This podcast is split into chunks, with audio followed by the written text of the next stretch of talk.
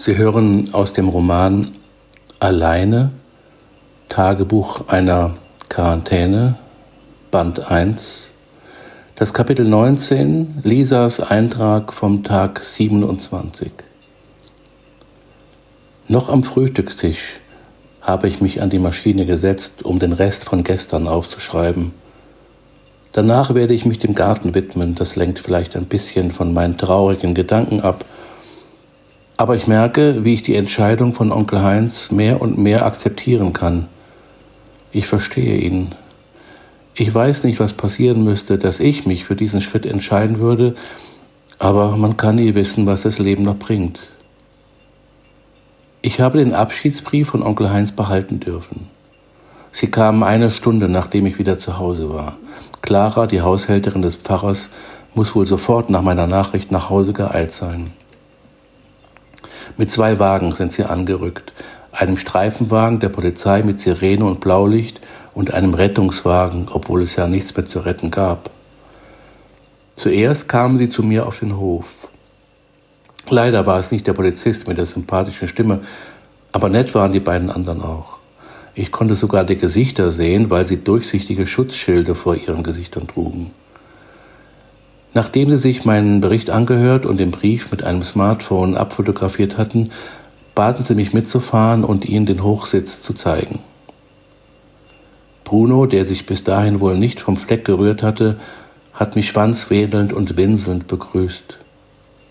Ich habe ihn dann wieder an die Leine genommen und bin mit ihm ein Stück in den Wald gegangen, weil ich uns beiden den Anblick des Abtransportes von Onkel Heinz ersparen wollte. So ganz freiwillig kam er zunächst einmal nicht mit, aber nach einer Weile, die Autos waren mit Onkel Heinz schon abgefahren, schien er sich mit der neuen Situation und mit mir anzufreunden. Jetzt liegt Bruno immer noch angeleint neben mir und hat seine zweite große Portion Hundefutter gefressen.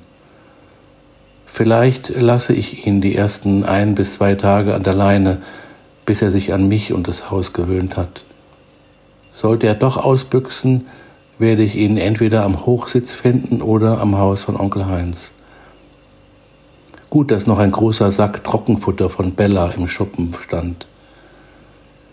Die letzte Nacht habe ich ihn mit ins Schlafzimmer genommen und er hat nach einer recht unruhigen Stunde, in der er immer wieder zur Tür gelaufen ist, irgendwann wirklich neben dem Bett auf einer alten Decke von Krümel geschlafen.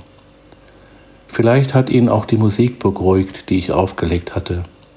Das Requiem von Mozart hat für mich gepasst und Onkel Heinz hätte es bestimmt ebenfalls gefallen. Mit seiner Tat hat er dem Mann ohne Eigenschaften aus seinem Lieblingswerk von Robert Musil insofern widersprochen, dass er sich selber sehr wohl festgelegt hat, und zwar endgültig. Ich werde noch einige Zeit darüber nachdenken, ob ein Suizid mutig oder feige ist. Zurzeit tendiere ich eher zum Mut. Felix hat es verständlicherweise vorgezogen, außer Haus zu nächtigen, wer weiß wo. Er ist zwar an Gretes Hündin Bella, einem Hoverwart, gewöhnt gewesen, aber die hat auch draußen in der Hütte geschlafen, nicht bei Grete im Zimmer. Ich bin gespannt, wie es wird, wenn die beiden sich begegnen. Bruno ist immerhin ein Jagdhund und ich weiß gar nicht, ob Onkel Heinz noch Katzen hatte. Früher hatten sie jedenfalls welche. Heute Abend bin ich richtig geschafft, denn ich habe mich im Garten total verausgabt, was ich aber erst hinterher gemerkt habe. Morgen werde ich einen gescheiten Muskelkater haben. Ich habe Bruno die Laufleine von Bella angezogen, so hatte er viel Spielraum, sich zu bewegen. Er hat sogar eine Stunde in Bellas Hütte geschlafen. Die Hühner lassen ihn Gott sei Dank kalt, bisher jedenfalls. Das war meine größte Befürchtung. Ich würde ihn nicht behalten können, wenn er sie jagen würde.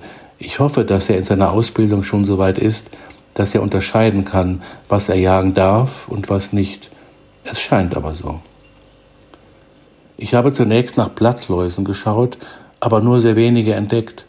Das Insektenhotel, das unter dem Vordach des Schuppens angebracht ist, ist nämlich gut besucht. Ich konnte Florfliegen, Schlupfwespen und Marienkäfer sehen. Im Gewächshaus habe ich sicher ein ganzes Körbchen Erdbeeren gepflückt, die wird es morgen zum Frühstück geben. Dann habe ich die stärksten Ableger der Pflanzen abgetrennt, in feuchte Anzuchtserde gestopft und ins Frühbeet verfrachtet. Als nächstes waren die Tomaten dran, denen ich die jungen Seitentriebe abgeknapst habe. Zum Abendessen gab es selbstgeback, selbstgebackenes Tomatenbrot mit Zwiebeln und Knoblauch. Ich liebe das.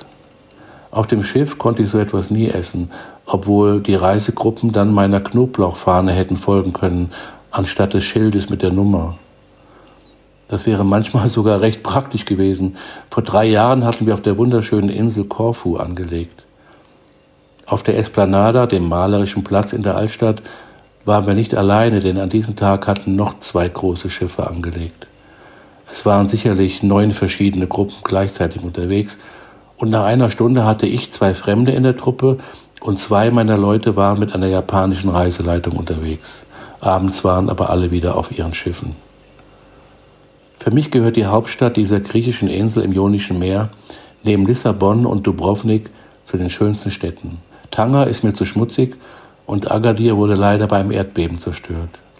Aber zurück zum Garten. Nachdem ich die Erde aufgelockert hatte, habe ich eingesät. Buschbohnen, Möhren und Radicchio. Rote Rüben kommen nächste Woche dran.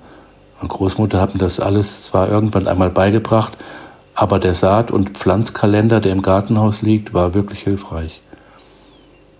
Ich habe ganz vergessen, wie wertvoll Gartenarbeit ist.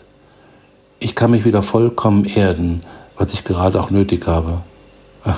Gerade fällt mir der arme Maulwurf wieder ein, der ein solch tragisches Ende in meinem Wasserglas gefunden hatte. Schlimmer Felix. Obwohl er es gut gemeint hat. Aber wie heißt es doch so treffend? Das Gegenteil von gut meinen ist gut sein. Und noch etwas ist schön an der Gartenarbeit. Die Dinge wachsen zu sehen und zu wissen, woher etwas kommt, das man auf dem Teller hat.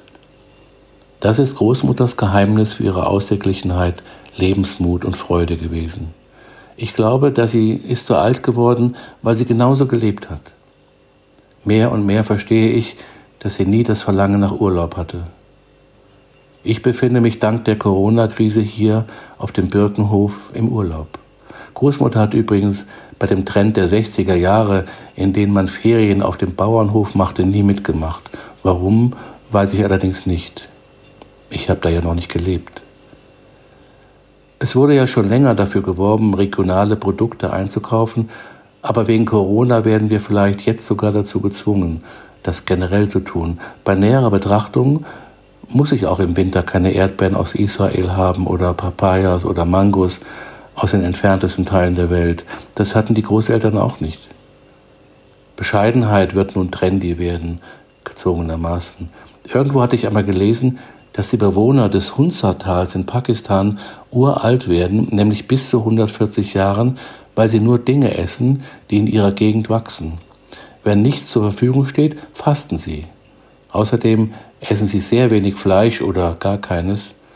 Andere Erzählungen behaupten, sie würden sich ausschließlich von Rohkost ernähren und sogar Hundertjährige könnten noch Kinder zeugen. Krankheiten seien kaum bekannt und sie sterben angeblich ohne Beschwerden und vollkommen bewusst. Grete hat mir einmal erzählt, dass meine Mutter Sarah sehr viel Wert auf Ernährung gelegt habe und mich zwei Jahre lang nebenbei auch noch gestillt hat. Vielleicht ist mein Immunsystem deshalb so gut ausgebildet. Die Corona-Erkrankung verlief ja auch relativ klimpflich, rückblickend betrachtet.